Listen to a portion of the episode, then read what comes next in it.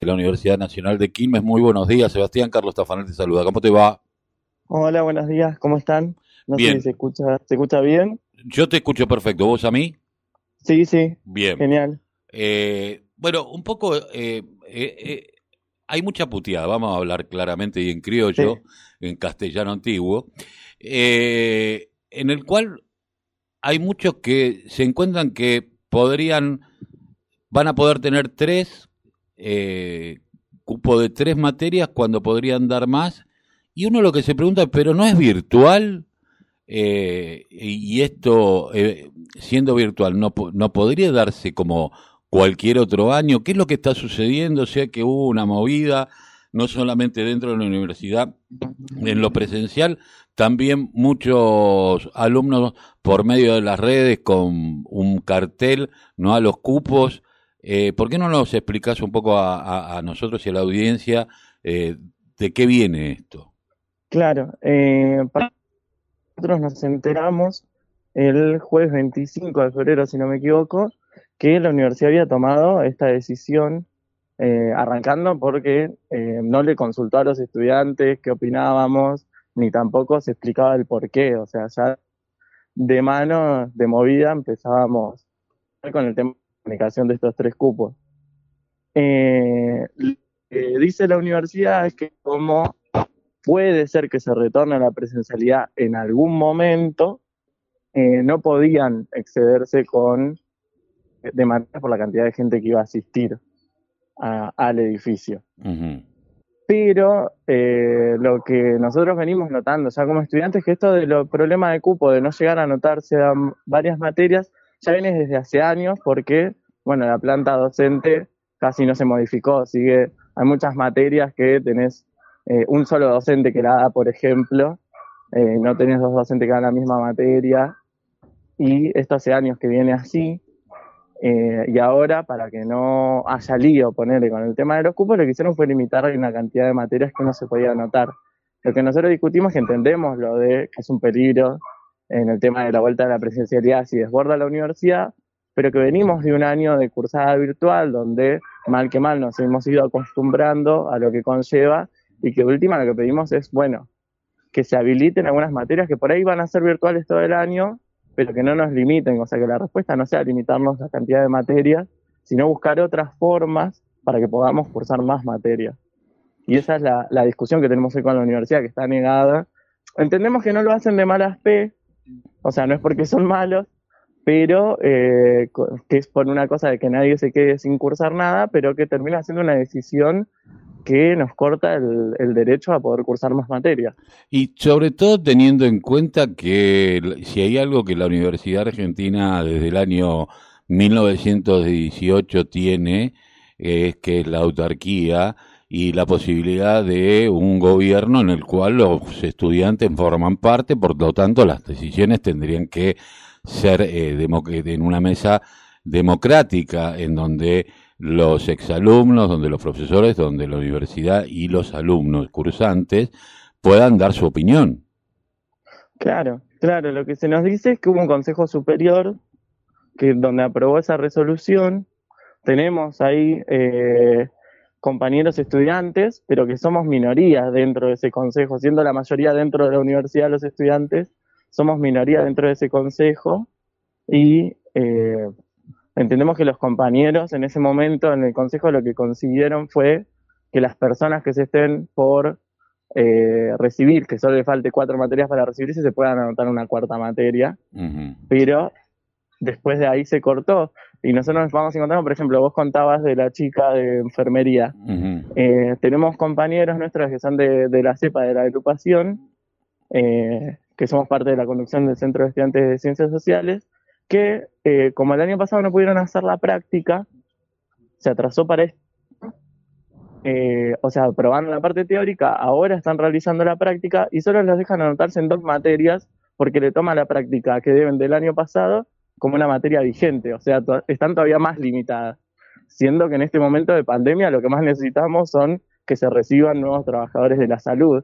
O sea, que la universidad ahí está yendo como en contra de las necesidades que tenemos como sociedad. Exacto, eso es lo que yo pensaba, decía, eh, porque esta chica lo que me decía es, yo debo las prácticas, porque el año pasado no las pudimos hacer, pero que, eh, o sea, que vos puedas tener los cupos sobre lo que viene, no sobre lo que fue. Eh, y lo que fue poder darlo por fuera.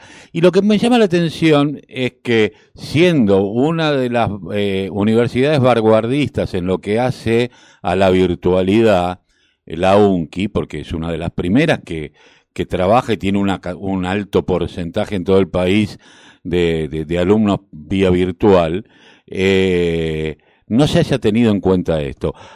Ahora, también es cierto que eh, me comentaban algunos alumnos que cuando vos te anotás en la materia, como es por promedio, el tema de los promedios, ¿no? Que aquellos que tienen más bajo promedio pueden perder la materia.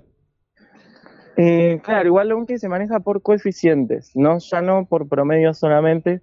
Antes entiendo que era por promedio, ahora es un coeficiente que es un cálculo que sale del promedio que tenés, eh, sumando y restando la cantidad de materias que hiciste, menos la cantidad de materias totales de la carrera. Es un cálculo como medio engorroso, pero que lo que da es que así vos tengas bajo promedio, pero te faltan pocas materias para anotarte, te puedas anotar antes que por ahí el que tiene todo 10, pero recién arranca, que eso fue algo que se fue haciendo para nivelar.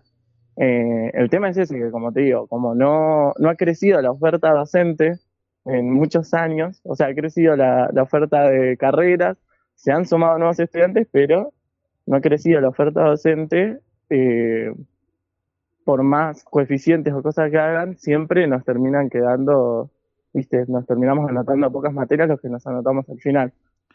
Eh, vos, yo pensaba, el otro día lo escuchaba a, a, a Crepla eh, de salud de la provincia de Buenos Aires diciendo, bueno, en unos meses se viene una, un nuevo golpe del COVID, va a haber un, rebrote lógico por el invierno, eh, y tal vez porque, bueno, hay mayor presencialidad eh, en muchos lugares, pues sobre todo en la educación.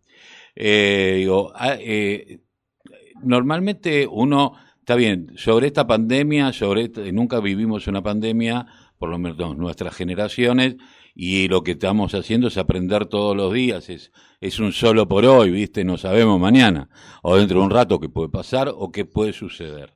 Eh, pero mientras eh, hay un gobierno nacional que apuesta a, a la ciencia y a la técnica, como avance, donde hay una universidad como la de San Martín que está trabajando en el tema de la vacuna, donde la UNCI ha trabajado en todo lo que tenga que ver con COVID, ha sido una de las universidades más importantes en lo que eh, tiene que ver con los kits de, control del COVID y que ha eh, y que ha hecho un laboratorio, es no, es que estuvo ausente, eh, por el otro lado, parece arcaico lo que estamos charlando. Digo, eh, ¿ustedes cuáles son las medidas que van a tomar? Vos sos de la corriente antiimperialista popular, popular antiimperialista.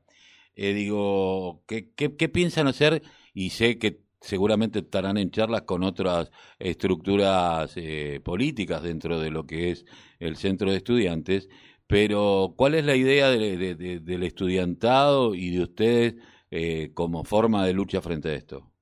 Claro, ahora nosotros lo que estamos haciendo desde la CEPA es juntando firmas. Ya llevamos una primer tanda de firmas, hicimos unas acciones en la puerta de la UNCI con, con estudiantes, con carteleada y otros grupos que han movilizado por Bernal. Eh, vamos a seguir juntando firmas en, en nuestro Instagram, no sé si lo puedo tirar, que sepa. Sí, cómo no.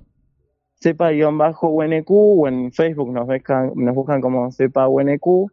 Eh, se están juntando firmas para, para seguir esta pelea porque nosotros entendemos que, bueno, hacer esto no se puede dar vuelta, dar la discusión que en el segundo cuatrimestre eh, sí poder dar la vuelta.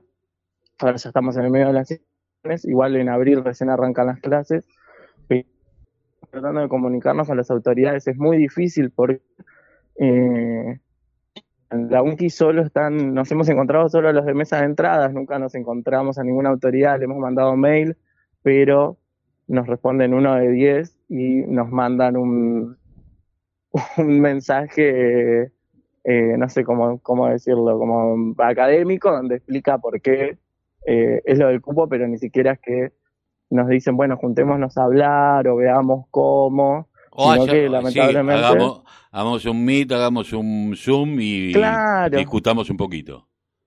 Claro, nos hemos encontrado con, con respuestas muy cerradas.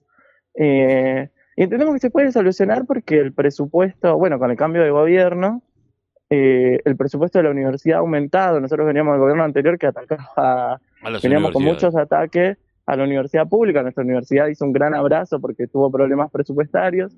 Este no es el caso ahora. Entendemos que si hay un problema de presupuesto, lo mejor para la universidad es blanquearlo y nosotros los estudiantes, como ya lo hicimos, vamos a apoyar a la universidad en el reclamo, si ese fuera el caso, eh, pero que no, no creo que sea ahora y tampoco es que eso es lo que se ha, lo que se ha planteado. Es como una Hola. posición de, de Sí. cerrarse. Hola, Sí, no, no, no, ¿Sí sí, se sí. escucha? Sí, sí, sí. Es como que vemos una negativa y una y como que están cerrados a discutir. Eh, así que nada si nosotros seguiremos viendo si podemos coordinar con, con los otros centros de estudiantes con las otras agrupaciones con estudiantes eh, además de la juntada de firmas otras acciones eh, con el fin de que nos, nos reciban y poder charlar por lo menos porque eh, por lo menos sería dar un paso a lo que viene siendo ahora que vienen eh, muy cerrados desde la dirección de la universidad a discutir este tema y que tenemos propuestas de cómo, cómo solucionarlo. No es que le queremos tirar la bola y bueno, y arréglense, sino que como estudiantes, propuestas de cómo solucionarlo y acompañar a la universidad en caso de que haya que pedir más presupuesto. Sebastián, te agradezco mucho esta charla con la manía informativa aquí de la radio de la Unión Nacional de Clubes de Barrio. Y bueno, recordemos, CPA-UNKI. Sí, sí. Bueno, Ya. quiero agradecerles a ustedes y al laburo también que hacen los clubes de barrio, en todos los barrios, con lo que es la pelea también, para que no haya ni un pibe menos por la droga y lo que es peleando las esquinas eh, a los narcos, que es muy importante el laburo que hacen los clubes de barrio y también agradecerle a la radio. No, por favor, muchísimas gracias a vos. Un abrazo, Sebastián. Listo. Chao, muchas gracias. Hasta luego.